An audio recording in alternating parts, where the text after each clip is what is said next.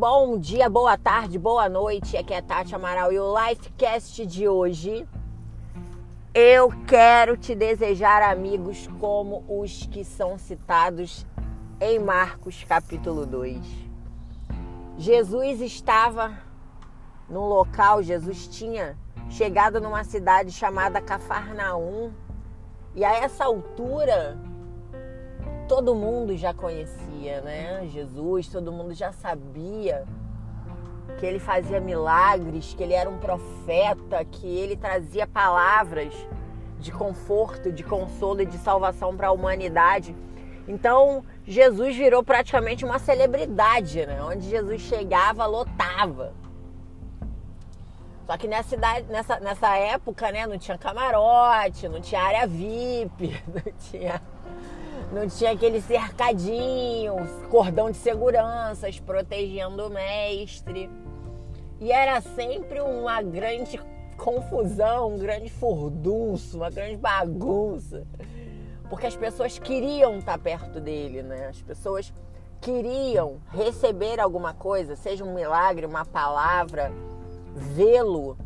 E muitos só estavam ali para fofocar mesmo, né? Por curiosidade, para saber o que estava rolando. Até hoje não é diferente, né, Alecrim? Às vezes tu vai lá só para ver a fofoca, né? Só para saber o que está acontecendo na verdade. E Jesus estava lá, tinha entrado numa casa e essa casa ela tinha sido invadida pelas pessoas. Jesus estava trocando ideia, fazendo cura, abençoando. E chegaram esses amigos, né? Eram, eram quatro amigos de um homem que tinha uma paralisia. Né? A Bíblia relata que ele era paralítico.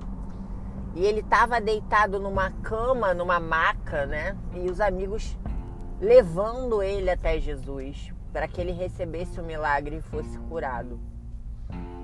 Só que estava lotado. Tava muitas pessoas dentro da casa, fora, ao redor. Não tinha como eles entrarem ali. Você já chegou num, num, num lugar com uma montoeira de gente? Você já foi num show? Fica aquela galera toda lá na frente, espremida, e você não consegue chegar, você não consegue passar. Até que eles tiveram uma ideia. Já que a gente não pode vir por baixo, vamos por cima! E eles subiram no telhado. eles subiram no telhado. Eles destelharam a casa.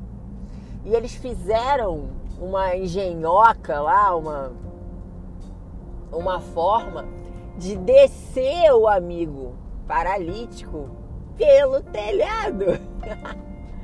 e eles desceram o cara, Jesus olhando que fosse igual. Cara, vocês são sensacionais.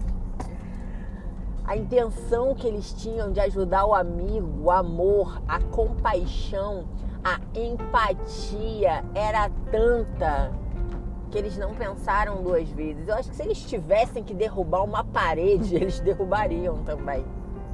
Só para conseguir aquela bênção. Agora, o que eu quero te chamar para refletir nessa linda sexta-feira de sol aqui no Rio de Janeiro? Tá um sol meio esquisito, não sei se ele vai se manter muito hoje não, mas tomara que sim.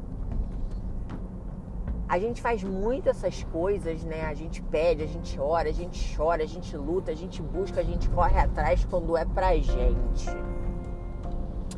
Mas você tá disposto a fazer isso por outra pessoa?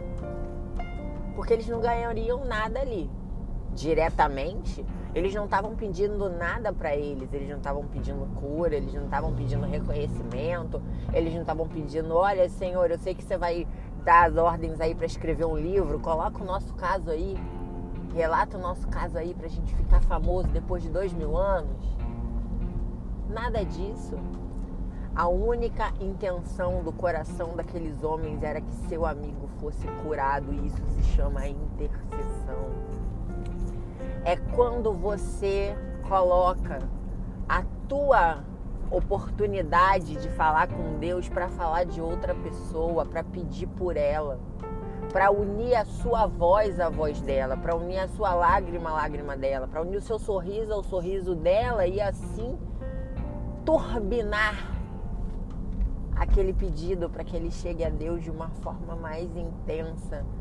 E eu até me emociono pensando nisso, como Deus deve ficar feliz quando a gente faz isso.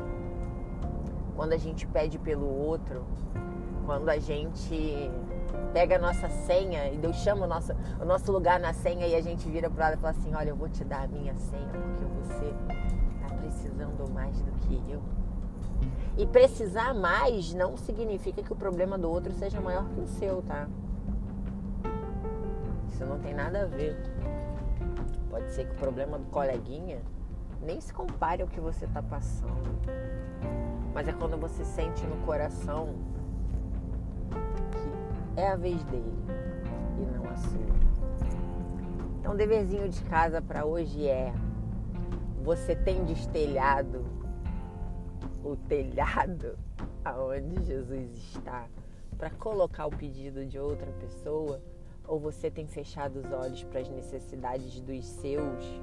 Não precisa ser de desconhecido, não, tá, Alecrim Dourado? Você pode estar orando por pessoas do, do seu conhecimento.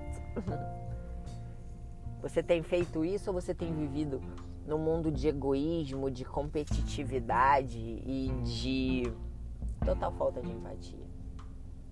Dá tempo de mudar, tá, bebê? É só você parar para pensar nessas palavras. E leia Marcos 2.